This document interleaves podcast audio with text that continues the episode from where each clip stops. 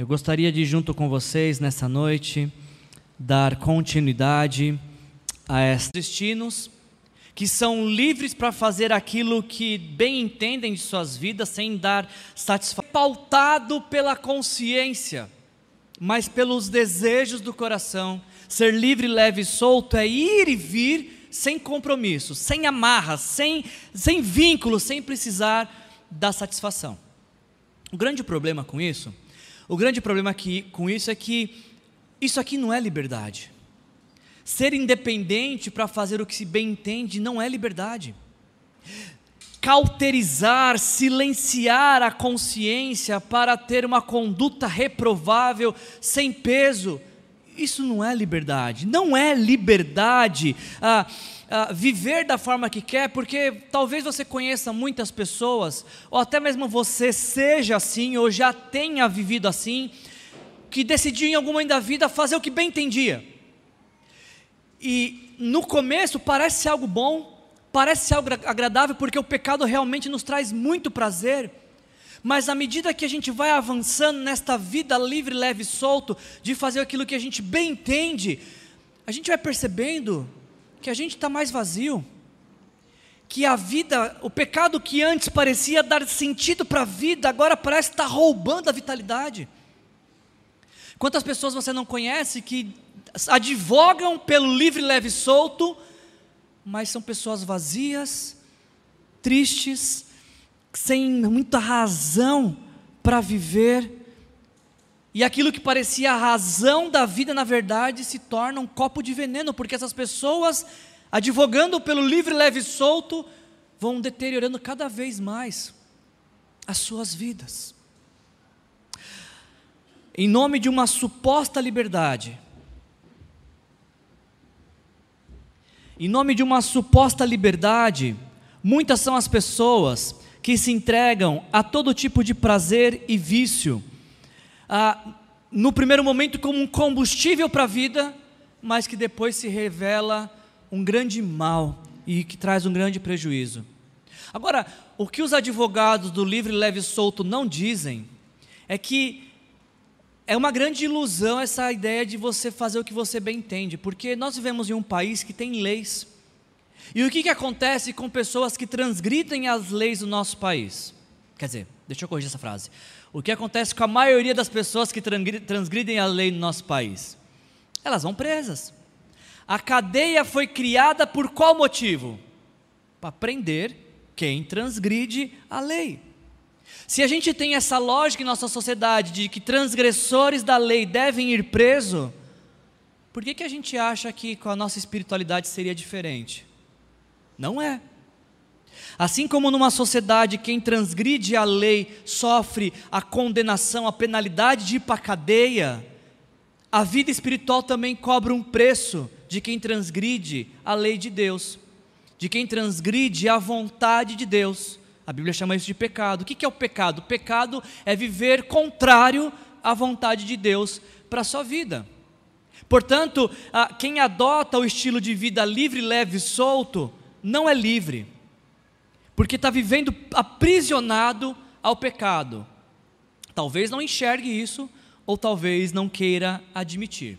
Agora, por outro lado, o que temos aprendido, estamos aprendendo e vamos aprender nesse mês de março aqui na nossa igreja, é que quando vivemos de acordo com a vontade de Deus, experimentamos da verdadeira liberdade que se pode, se pode experimentar nesta vida. Porque vivendo de acordo com a vontade de Deus para nossas vidas, nós desfrutamos daquilo que Deus tem de melhor para nós. Os planos de Deus são bons, perfeitos e agradáveis. Você acredita nisso? A vida em santidade te leva a viver desta forma, te dá acesso a viver esses bons planos de Deus. É por isso então que nessa nossa série de mensagens, eu espero que você, como eu, não queira viver solto. Eu que, espero que esse mês o Espírito Santo nos toque para queremos ser livres, santos, vivendo uma vida que agrada a Deus. Existe uma, uma compreensão equivocada sobre ser santo, quando você fala que é, se você se apresenta para alguém como alguém que é santo, se você está numa roda de conversa e alguém fala, é, mas aqui ninguém é santo, você fala, opa, pode parar, eu sou. O pessoal fala, ah, ela está se achando, achando que você, tá, que você é um exibido, um orgulhoso, alguém que se coloca acima de outras pessoas, porque o conceito popular de alguém santo é um ser humano imaculado, um ser humano sagrado, um ser humano é, perfeito. Mas não é isso que a Bíblia ensina. O conceito de santidade na Bíblia, no que diz respeito aos homens, não é de pessoas perfeitas. Eu quero explicar para vocês o que, que a Bíblia chama de santos. Quando a Bíblia diz que nós somos santos, o que, que a Bíblia está dizendo? E para explicar isso para vocês, eu quero fazer uso de um, de um livro, que se você for ler dois livros na sua vida, como membro da Igreja Aliança, esse tem que ser um livro. O fundador da nossa denominação, Albert Benjamin Simpson, no livro Jesus Cristo Ele Mesmo, esse livro todo aliancista tem que ter. Daqui dois meses, o aliancista que não tiver vai entrar em disciplina. É requisito para todo mundo que é membro da Igreja Aliança. Ler o livro do Simpson. O do Wilson também, mas mais do Simpson. Ah, falando sobre o que é ser santo, ah, Albert Benjamin Simpson diz as seguintes palavras: A palavra santificar, ela tem três significados diferentes, que são separar de, dedicar a ou encher com. De novo, a palavra santificar tem três significados diferentes, que são separar, dedicar e encher. Há muitas pessoas, diz Simpson, que aceitam o primeiro significado, que é separar-se ou estar separado do pecado e de tudo que é mundano. E de fato, esse é um sentido da palavra santificar e santo na Bíblia.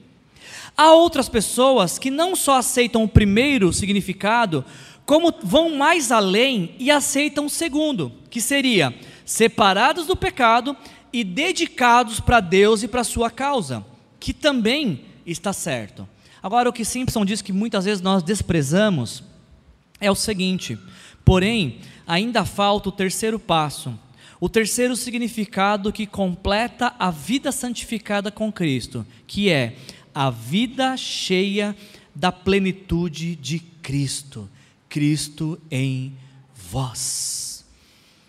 Nos nossos símbolos de confissão de fé da aliança, você está vendo que no cantinho ali tem algo que é parecido com um cálice, que não é um cálice, é um lavatório, onde os sacerdotes se limpavam depois de, de fazer seus sacrifícios. Esse símbolo, no nosso, nosso símbolo de fé, declara, nos relembra que Jesus Cristo é o nosso santificador. Ou seja, quando nós entregamos nossa vida para Jesus, Ele, Jesus, nos santifica. Ele, Jesus, nos torna santo. Por isso, viver em santidade, como Simpson diz, e eu concordo, é viver cheio da vida de Cristo, que nos é apresentada pelo Espírito Santo. O Espírito Santo em nós nos faz viver como Cristo, sermos pequenos Jesus aonde quer que a gente vá. Esse é o significado da palavra cristão. Pequenos Cristos que vão e onde estão representam o Senhor de suas vidas. Quando a gente está realizando essa série de mensagem, a minha esperança e oração é que nós podemos, possamos entender que ser livre e leve, para sermos livres e leves, nós precisamos ser santos. Precisamos viver uma vida que agrada a Deus. Precisamos viver para a glória de Deus e nos entregarmos a Ele sem reservas. Sem reservas. Para falar com vocês sobre isso, então, o tema da nossa segunda mensagem dessa série é a leveza da santificação.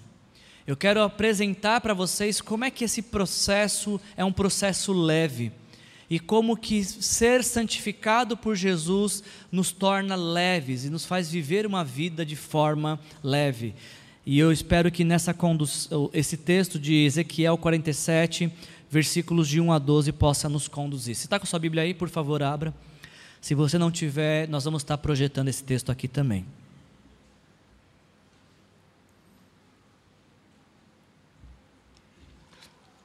Com todo o seu coração, eu queria te convidar a ouvir a minha voz lendo o texto, mas como sendo palavra de Deus para a sua vida, porque assim o é. Assim diz o Senhor. O homem levou-me de volta à entrada do templo e vi água saindo debaixo da soleira do templo e indo para o leste, pois o templo estava voltado para o oriente. A água descia de debaixo do lado sul do templo ao lado sul do altar. Uh, ele então me levou para fora pela porta norte e conduziu-me para o lado de fora até a porta externa que dá para o leste, e a água fluía para o lado sul. O homem foi para o lado leste com uma linha de medir na mão, e enquanto ia, mediu 500 metros e levou-me pela água que batia no tornozelo. Ele mediu mais 500 metros e levou-me pela água que chegava ao joelho. Mediu mais 500 metros uh, e levou-me pela água que batia na cintura. Mediu mais 500 metros e agora era um rio que eu não conseguia atravessar porque a água havia aumentado e era tão profunda que só se podia atravessar a nado. Era um rio que não se podia atravessar andando. Ele me perguntou: Filho do homem, você vê isso? Levou-me então de volta à margem do rio. Quando ali cheguei, diz o profeta Ezequiel, eu vi muitas árvores em cada lado do rio. Ele me disse: Esta água flui na direção da região situada a leste e desce até Arabá, onde entra no mar. Quando deságua no mar, a água ali é saneada. E preste atenção no versículo 9, por favor, que é o centro da nossa mensagem. Por onde passar o rio, haverá todo tipo de animais e de peixes, porque essa água flui de lá e saneia a água salgada, de modo que onde o rio fluir, tudo viverá. Você pode repetir isso comigo, por favor? Repita depois de mim. Onde o rio fluir, tudo viverá. Versículo 10: Pescadores estarão ao longo do, do litoral, desde Engede até em Eglaim. Haverá locais próprios para estender as redes. Peixes serão de muitos tipos, como os peixes do Mar Grande, mas os charcos e os pântanos não ficarão saneados, serão deixados para o sal. Árvores frutíferas de toda espécie crescerão em ambas as margens do rio. Suas folhas não murcharão, seus frutos não cairão todo mês, todo mês produzirão, porque a água vinda do santuário chega a elas. Seus frutos servirão de comida e as suas folhas de remédio. Até aqui. A tradição cristã e judaica, perdão, só a tradição cristã. A tradição cristã, ela considera que junto com Isaías, Jeremias e Daniel, o profeta Ezequiel, que é o autor desse texto que nós lemos, ele está dentro de uma porção da Bíblia que nós damos o nome de profetas maiores. E são maiores não pela sua importância ou pela sua estatura, mas pela quantidade de suas profecias. É por isso que são considerados profetas maiores. Esse profeta que nos trouxe essa palavra hoje, que nós lemos, o profeta Ezequiel, ele era um sacerdote que vivia na cidade de Jerusalém, quando Jerusalém foi atacada e conquistada, sitiada e conquistada pelos babilônios, por volta do, século, do sexto século antes de Cristo. O rei Nabucodonosor manda seu exército ah, para atacar Jerusalém, ah, o exército derruba os muros de Jerusalém, destrói o templo e levam as principais pessoas do reino, os, os, os líderes, os sacerdotes, as, os, os filhos de nobres, para viverem em cativeiro, para viverem cativos no exílio na Babilônia. E dentre esses, então, que foram levados, o profeta Ezequiel é um deles. E, e esse, esse é o primeiro ponto que eu preciso que, chamar a sua atenção porque muito do que você vai entender ou não da mensagem de hoje depende de você entender e fixar o que eu vou apresentar para vocês agora. Quando a gente lê o livro do profeta Ezequiel, nós temos que ter três coisas em nossa mente. Não podemos perder isso de vista ao ler o livro do profeta Ezequiel. Primeiro, quem está escrevendo, está escrevendo de sua experiência como um prisioneiro de guerra. Alguém que está vivendo no cativeiro. Alguém que está vivendo ah, aprisionado, que foi retirado de sua casa para viver em cativeiro. Essa é a primeira coisa que você precisa ter na sua mente sempre que você lê qualquer texto de Ezequiel. Segunda coisa que você precisa ler, é, entender e ter guardado no coração quando você lê o profeta Ezequiel é que o povo foi levado para o cativeiro babilônico não porque ah, o exército de Nabucodonosor era forte, poderoso pelas estratégias de guerra de Nabucodonosor.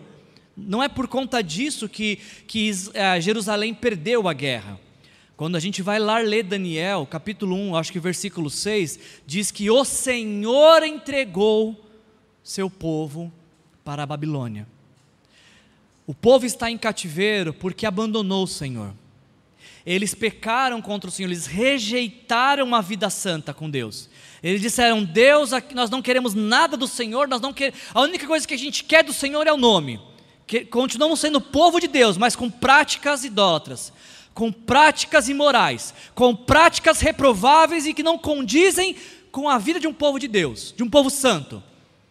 E quando eles falam isso para Deus, Deus simplesmente retira a mão de proteção e de bênção. Vocês querem viver por conta própria? Vivam. E quando Deus sai de cena, então a Babilônia vem e conquista ah, o reino do sul, que a capital era Jerusalém. Quando você lê Isaí, é, Ezequiel, é esse o texto que você está lendo de um tempo de apostasia de um povo que abandonou a Deus, que rejeitou uma vida santa. Ainda, quando você lê o profeta Ezequiel, você tem que lembrar que é, não só se, esse povo vive em cativeiro, como voltar para casa é inviável, porque a cidade onde eles nasceram e cresceram está completamente em ruínas por conta da guerra. Tendo isso em vista, entendendo que Ezequiel está escrevendo motivado por isso, o livro de Ezequiel você pode dividir de uma forma fácil para você entender em cinco partes. Ah, do capítulo 1 ao capítulo 5, o profeta Ezequiel está falando das visões que ele teve de Deus. E aí, quando você sabe que são visões, não importa o símbolo que aparece lá, o Ezequiel vê uma roda, ele vê um cavalo, ele vê, sei lá, um monte de coisa, mas são visões, como se fossem sonhos. Ezequiel está relatando as experiências que ele está tendo em visões com Deus. Do capítulo 6 ao capítulo 24, Ezequiel está falando do julgamento de Deus contra Jerusalém por conta dos pecados. Do capítulo uh, ah, 25 a 32, Deus também está falando que as nações serão julgadas, porque todo pecado é julgado por Deus. O pecado não deixa de ser julgado, e Jesus é prova viva disso, que morreu pelos nossos pecados, nenhum pecado fica sem condenação. Uh, do capítulo 33 ao 39, o profeta Ezequiel está falando da restauração de Israel. Deus dá uma palavra para Ezequiel de que iria restaurar a nação.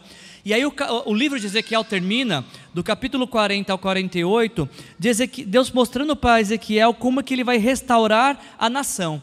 Se anteriormente ele está falando como vai restaurar o povo, agora do 40 ao 48 ele vai falar como ele vai restaurar a nação. Um detalhe muito importante para você para que você entenda o texto que nós lemos hoje, do capítulo 47, é que ah, Ezequiel está tendo visões. Não é uma coisa que está acontecendo realmente. Ele está, não sei se dormindo ou acordado, mas o fato é que é uma visão. Você precisa entender isso. É uma visão. Ele está tendo um sonho. Está sendo revelado para ele, está vindo uma imagem à cabeça dele daquilo que ele descreveu. Ele mesmo diz para nós isso no capítulo 40, versículos de 1 a 4. Preste atenção nesse texto. No início do 25 ano do exílio, 25 ano, depois de 25 anos no exílio, no início do ano, no 14 dia do mês, no 14 ano depois da queda da cidade, naquele exato dia, a mão do Senhor esteve sobre mim e ele me levou para lá.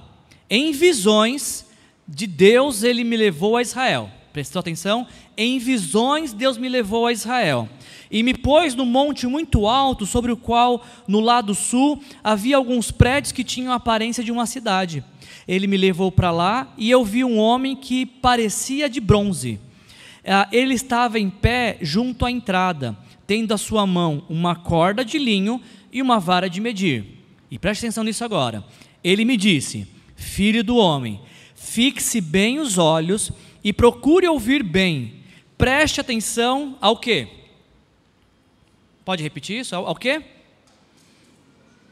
preste atenção a tudo o que eu vou te mostrar, porque foi para isso, para esta finalidade que você foi trazido aqui. Conte à nação de Israel tudo o que você vai ver. Do capítulo 40 ao 48, Ezequiel está tendo uma única visão. E o propósito dessa visão é: eu vou te mostrar algumas coisas que você deve contar para os seus contemporâneos. E aí então a gente avança ah, na leitura do capítulo 40 e diante, e Deus mostra em visão várias e várias coisas pra, para o profeta. Pode passar, por favor? Aí. Mostra várias coisas para o profeta Ezequiel, várias coisas. Ele mora, mostra os muros da cidade, ele mostra a divisão do templo, ele mostra a glória de Deus, que lá no capítulo 10, eu acho, tinha saído do templo, retornando para o templo. Ezequiel está tendo visões. E, e eu não sei se você se atentou para isso, mas para alguém que está vivendo em cativeiro, tendo sua cidade destruída, ter visões de restauração, quanto isso não deve ter falado ao coração dele? E o quanto não deve ter falado ao coração do povo: olha, talvez a sua realidade seja de destruição, talvez a sua realidade seja de falta de expectativa, mas o que Deus está fazendo em sua vida será grande, será poderoso, será grandioso e ninguém poderá impedi-lo de fazer. É isso que está acontecendo. Sim, Jerusalém está destruída. Sim, o profeta está exilado, mas Deus está dando visões daquilo que ele vai fazer. O que eu preciso que você preste muita atenção as visões que Deus está dando para Ezequiel são, são revelação de restauração.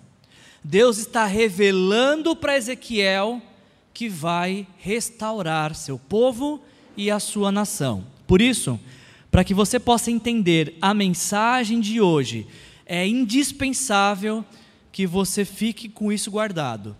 Qual é o contexto da passagem que nós lemos hoje? Uma revelação de restauração. Não perca isso de vista, porque é daqui que vai partir o entendimento da mensagem.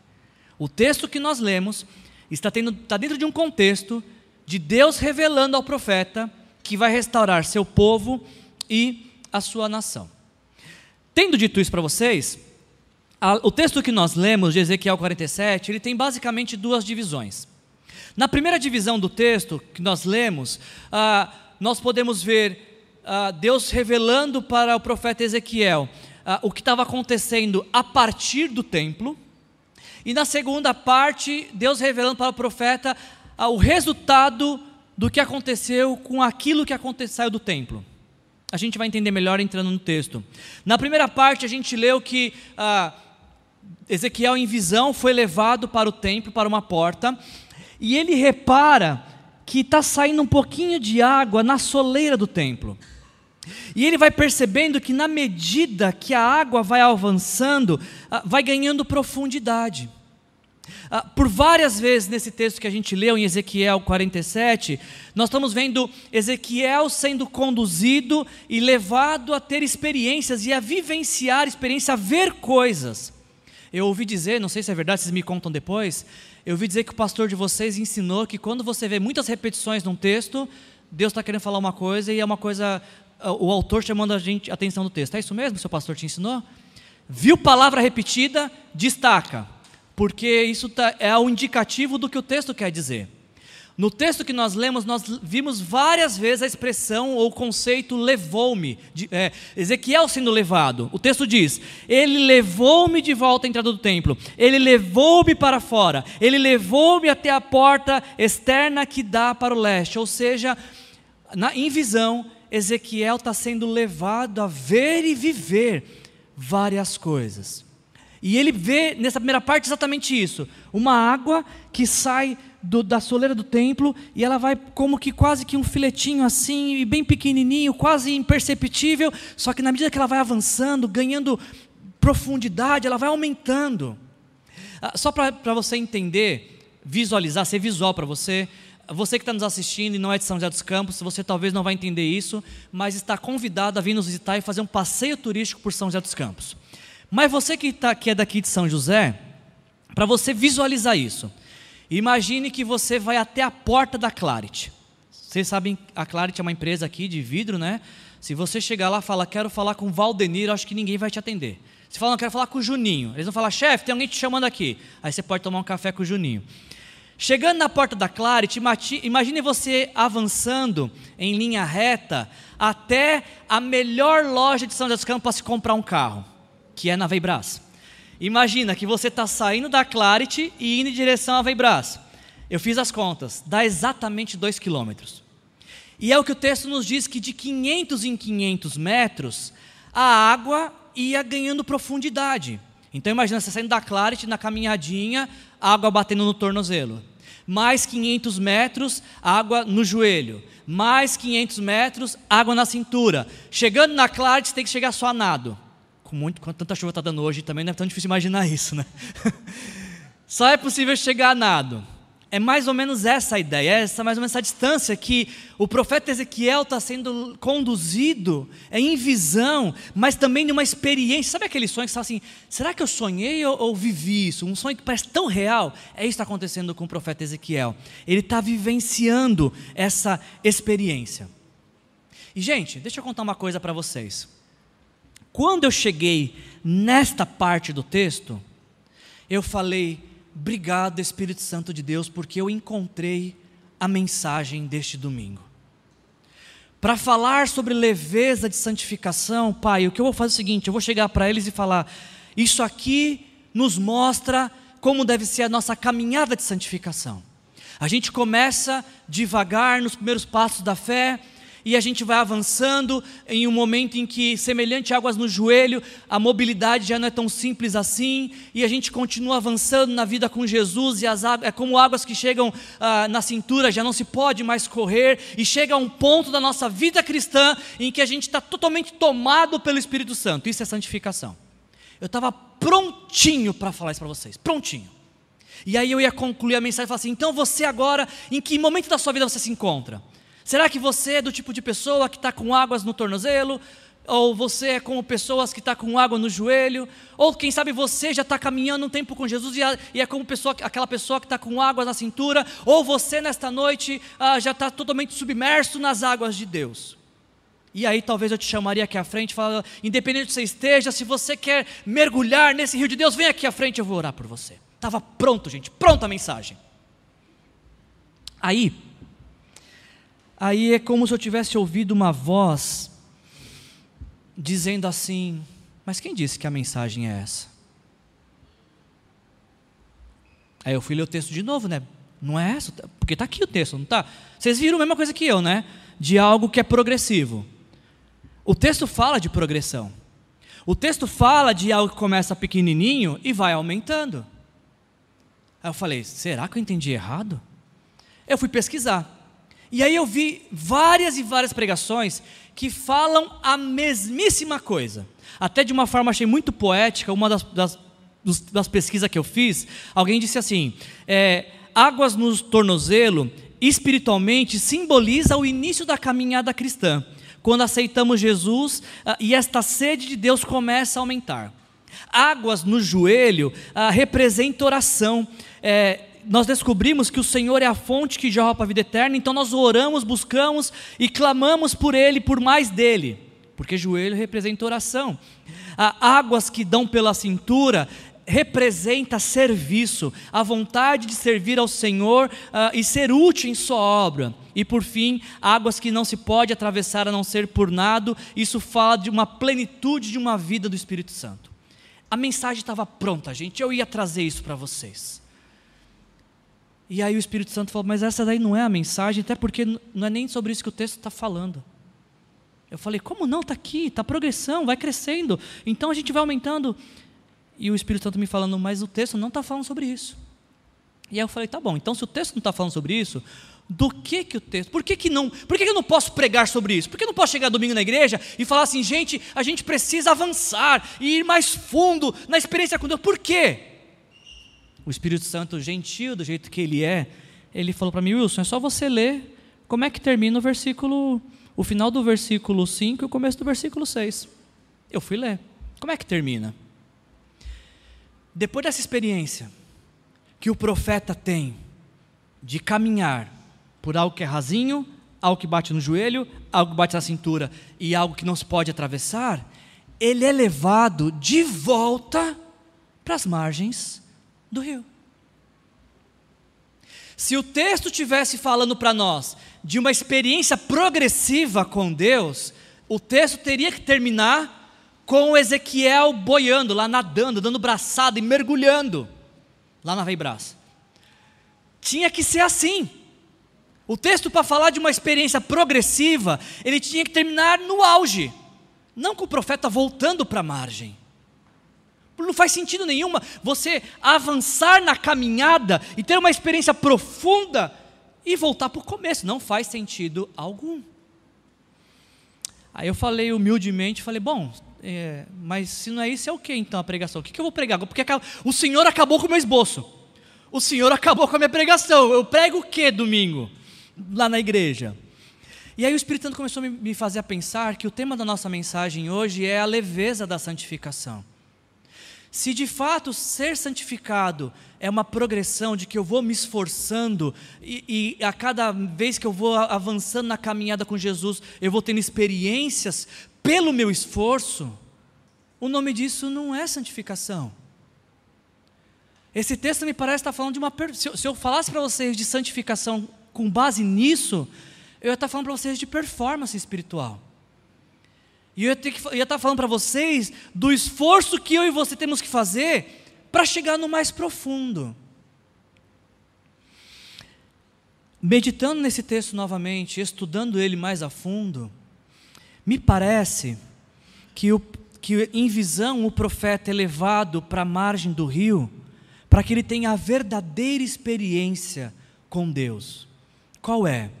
A experiência de ver o que, que Deus produziu. O que, que o rio que saiu do templo gerou. Essa é a, a verdadeira experiência desse texto, este é o verdadeiro significado desse texto, este é o coração deste texto. No Israel antigo, o templo representava a presença de Deus no meio do seu povo. Em visão, o profeta Ezequiel está vendo de que algo que está saindo do templo de Deus está se espalhando por toda a terra e por onde aquilo que sai do templo de Deus, que sai da parte de Deus, está transformando e gerando vida. É sobre isso que esse texto está falando. E mais uma vez eu quero, eu quero relembrar isso para vocês: Ezequiel está no cativeiro ele está com a cidade natal destruída, mas ele está ouvindo que algo vai sair do trono de Deus e que vai gerar vida onde há morte, que vai gerar restauração onde há destruição, que vai gerar cura onde há feridas. Nessa revelação, então, dessa segunda parte que que Deus dá para Ezequiel, ele diz que onde esse rio que sai de Deus, sai da, do, da, do trono de Deus, e talvez até vire uma música isso um dia, né? Por onde ele passar, tem que ter por onde ele passar na música. Tudo transforma, tudo vai transformar. Três promessas que faz da transformação do rio de Deus. O primeiro é que o mar morto seria saneado. Não sei se vocês conhecem, uh, existe em Israel um mar chamado Mar Morto, e ele é morto porque ele recebe águas do Jordão e ele não compartilha com ninguém. Ele não compartilha com outros lagos, então a água que ele recebe do Jordão fica concentrada.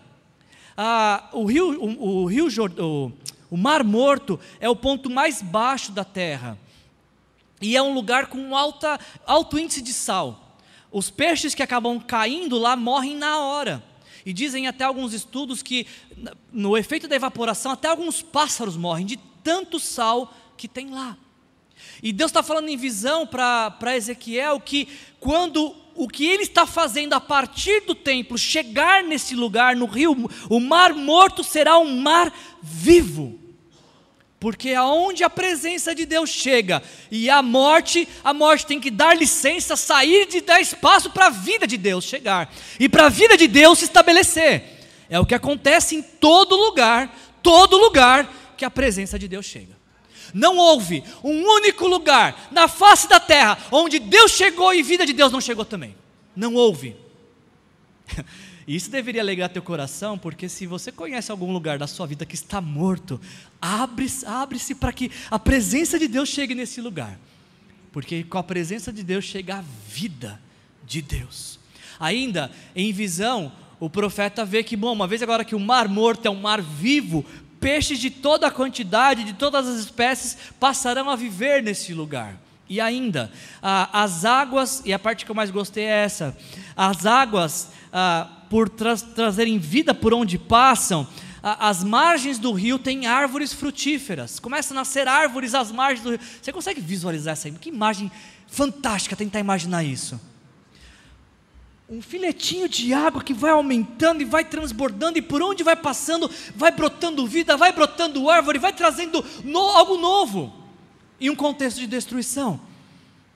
E a, a, as, os frutos desta árvore, dessas árvores a, alimentam e suas folhas curam. Agora sim, agora sim nós estamos no centro desta mensagem, agora sim a gente está no coração dela. Agora sim a gente pode entender nesse texto o que seria a leveza da santificação, porque esse texto nos leva a pensar de que santificação é ser vivificado por Deus, é ter a vida de Deus fluindo a partir do seu interior, não tem nada a ver com a gente não tem nada a ver com performance religiosa, não tem nada a ver com desempenho moral, tem tudo a ver e única exclusivamente a ver com a obra de Deus em nossas vidas, na vida daquele que se abre para esse mover de Deus. Na Bíblia tem a história de um homem chamado Paulo, ah, e uma certa vez Paulo lhe foi chamado para depor diante das, das autoridades da sua fé em Jesus. E aí ele vai contar a sua experiência de salvação. Preste atenção como é que Paulo descreve como é que foi a experiência de salvação dele, para você ver o que a gente está falando sobre santificação. Em Atos capítulo 26, versículos de 15 a 18, quando Paulo é questionado, Paulo, nos explique a sua experiência com Jesus. Ele vai falar: Pois bem, eu estava caminhando e ouvi uma voz, e perguntei: Quem és tu, Senhor? E aí o texto diz: Respondeu o Senhor eu sou Jesus, a quem você está perseguindo. Agora levante-se e fique em pé. Eu lhe apareci para constituí-lo servo e testemunha do que você viu a meu respeito e do que eu lhe mostrarei. Eu o livrarei, presta atenção nisso aqui, ó. Eu o livrarei do seu próprio povo e dos gentios, os quais eu enviei para abrir os olhos e convertê-lo das trevas para a luz, do poder de Satanás para Deus. E agora eu queria que você guardasse isso aqui, ó. A fim a fim de que recebam o que? O perdão dos pecados e a herança entre os que são o que? De que forma são santificados? Pela fé em mim. Somos santificados pela fé em Jesus. É a crença em Jesus como Senhor e Salvador de nossas vidas que nos santifica. O, o autor de Hebreus ele vai falar de algo semelhante. Ele fala o seguinte: fomos santificados por meio do sacrifício do corpo de Jesus Cristo oferecido uma vez por todas. Por que, que nós temos que considerar a santificação como algo leve?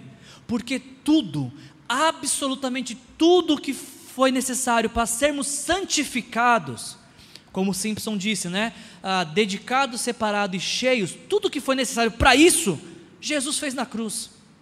Jesus fez ao morrer por nós, ao morrer em nosso lugar. Quando nós entregamos nossa vida para Jesus, nos arrependendo dos nossos pecados e recebemos Jesus como Senhor e Salvador de nossas vidas, a gente é santificado não por um, um esforço performático, nós somos salvos pela obra de Jesus na cruz, em nosso favor. Graças aos feitos de Jesus na cruz, quando Deus olha para nós, Ele não enxerga mais pecadores, o que Ele enxerga são filhos e filhas amadas, santificados pelo sangue de Jesus. Não é mais pelo nosso desempenho, não é mais pelo que eu posso fazer para chegar aos céus, é por aquilo que Ele fez dos céus aqui na terra, é por a obra dele em nós, é pela obra dele por nós. Quando nós entregamos nossa vida para Jesus, a nossa vida é uma oferta a Deus de amor. Quando nós entregamos nossa vida para Jesus, nós somos separados, dedicados para a missão de fazer discípulos. Quando nós entregamos nossa vida para Jesus, nós nos abrimos para a experiência de sermos cheios do Espírito Santo de Deus. A santificação, sim, ela é um processo, é um processo que começa com o feito de Jesus na cruz. E quando dizemos somos santificados, isso não quer dizer que somos perfeitos, quer dizer que fomos dedicados a Deus, separados para a obra de Deus e habilitados para sermos cheios do Espírito Santo. A pergunta que eu preciso fazer para você, para a gente concluir nessa noite é: você já entregou sua vida para Jesus? O Senhor Jesus é o Senhor da sua vida. Você pode dizer nessa noite com toda certeza e segurança que se você nesta noite fechar os seus olhos e porventura vier a morrer, eles se abrirão na eternidade. Tem convicção de que se morrer hoje, amanhã se acorda nos braços de Jesus. Você tem essa certeza. Jesus morreu para isso, para que a gente possa ter certeza de vida eterna. E a santificação passa a ser um atributo da nossa identidade como filhos e filhas de Deus. Eu queria concluir essa mensagem, eu queria concluir a mensagem desta noite, demonstrando para vocês como é que esse conceito de água que traz vida, ele se espalha pelas escrituras. O profeta Joel usa esse conceito, o profeta Zacarias usa esse conceito, mas é muito, para mim foi muito interessante, preparando a mensagem essa semana, relembrar, ou melhor, ser relembrado pelo Espírito Santo de Deus, que no final da história, na última página da Bíblia, na última página da Bíblia, nós também somos remetidos a um rio de vida eu achei muito interessante essa similaridade que existe em Ezequiel capítulo 47 com Apocalipse 22. Porque tanto ah, no texto de Ezequiel como no texto de João do Apocalipse, nós também vemos um rio de água viva. Tanto em Ezequiel quanto em João, em Apocalipse de João, nós vemos também um rio que flui da parte de Deus. Tanto em Ezequiel quanto em João, nós também vemos que nas margens deste rio se encontram árvores frutíferas que alimentam e que curam. Tanto em Ezequiel quanto em Apocalipse, a gente vê que as folhas dessas árvores servem para promover cura. Agora, o texto que eu mais gosto na Bíblia, quando o assunto é santificação e, e, sobre a água da vida, é o texto de João capítulo 7, versículos 37 a 39, com o qual a gente termina nessa noite. Diz o texto que Jesus levantou-se e disse em alta voz: Se alguém tem sede, alguém está com sede aqui? Se alguém tem sede, venha a mim e faça o quê? Beba, mas beba muito, beba sem moderação. Nesse, aqui é sem moderação. Beba à vontade, se esbalde, beba com gosto. Quem crer em mim, de Jesus, como diz a Escritura, do seu interior fluirão rios de água viva. E João faz questão de nos ajudar a entender isso, porque ele diz que ele, Jesus, estava se referindo ao Espírito que mais tarde receberiam os que nele crescem. Quando nós entregamos nossa vida para Jesus, nós entregamos nossa vida para Jesus, Ele nos entrega o Espírito Santo, que vem morar em nossa vida, que vem nos trazer vida e vem vivificar o nosso ser por completo. E eu queria chamar a sua atenção só para um detalhe nesse texto de Jesus. Percebam nas palavras de Jesus que os rios de água viva, que é um simbolismo para a presença do Espírito Santo habitando na vida de quem crê, é um rio que flui. Não é um rio represado. E talvez você possa pensar assim, Wilson, mas qual que é a diferença? A gente viu o exemplo do Mar Morto. Onde se represa coisas, gera morte. Aonde se flui e compartilha, se gera vida. A presença do Espírito Santo em nós não é para ficar retida, limitada, terminar em nós. O mover do Espírito Santo em nossas vidas é para gerar vida a partir de nós. O que Deus está derramando sobre nós é para transbordar a partir de nós sobre a vida daqueles que estão ao nosso redor. Nós não podemos ser como o mar morto, só receber, receber, receber e não compartilhar. Nessa noite, Deus nos chama, pela obra do Espírito Santo em nós, a sermos um rio que jorra, transborda e leva a vida de Deus onde quer que a gente vá. Esse é o desejo do seu coração? Esse é o desejo do meu coração também. A minha esperança e oração é que onde Deus nos levar nessa semana, a presença dele chegue junto com nós, levando vida aonde há morte, levando esperança aonde há frustração e desilusão, levando cura aonde há dor e principalmente mudando o destino eterno de quem ouvir essa mensagem de salvação. Feche seus olhos, vamos orar. Pai, em nome de Jesus, eu quero te agradecer, Senhor. Obrigado, Pai, por essa mensagem. Como é revigorante, Senhor, saber que a obra de santificação do Senhor não tem nada a ver comigo e tem tudo a ver com o Senhor. Saber que eu sou santo não pelos meus méritos, esforços ou performance, mas eu sou santo pelo sangue de Jesus. Como é bom, como é leve saber disso, Senhor. Obviamente que esse privilégio também traz grandes responsabilidades, como veremos semana que vem. Mas, Senhor, só o fato de saber que o Senhor está agindo em mim e me transformando, e transformando também aos meus irmãos e todo aquele que tem se rendido a Ti, Senhor, isso traz alegria ao coração. Nos ajuda a viver essa mensagem, Senhor. Nos ajuda a levar a Sua presença aonde quer que a gente vá. Não que o Senhor não esteja ali, mas talvez que com a chegada dos teus discípulos seja notória a tua presença, Senhor. Seja perceptível a sua presença, Senhor. E se alguém aqui entre nós, Senhor, ainda não teve essa experiência de se render a Jesus e receber Jesus como o Senhor Salvador, que nós possamos nessa noite compartilhar mais uma vez o Evangelho e conduzir essas pessoas à salvação. Obrigado, Senhor. Agora nos ajuda, Senhor, a, a transbordar sobre a vida de outros aquilo que o Senhor tem plantado e semeado e feito jorrar em nós, Pai. Em tudo te agradecemos em nome de Jesus. Amém. Se você dá uma vontade de falar, se você tiver com águas no, no, no, no tornozelo, mas eu não vou falar. O que eu vou falar é assim, ó, se você quer ter uma nova experiência com Deus, se você percebe que Jesus tem uma vida que você não está vivendo e você quer viver essa vida, a gente quer orar por você. Vem aqui à frente, ocupe uma dessas primeiras cadeiras. Vai ter alguém que vai orar com você. Se você quer entregar a sua vida para Jesus, receber Jesus como o Senhor Salvador, a gente quer te ajudar. Se a gente quer ter alegria de saber que você tomou essa decisão nessa noite, vem aqui à frente, a gente vai orar por você. Se você só precisa de oração ou só de um abraço, vem aqui à frente e a gente vai orar por você, tá bom? Que a graça do nosso Senhor Jesus Cristo, o amor do nosso Deus, o Pai, e a comunhão com o Espírito Santo faça com que venhamos a transbordar sobre a vida de outros aquilo que Deus tem derramado em nossas vidas. Sejam cheios do Espírito Santo. Jesus te abençoe.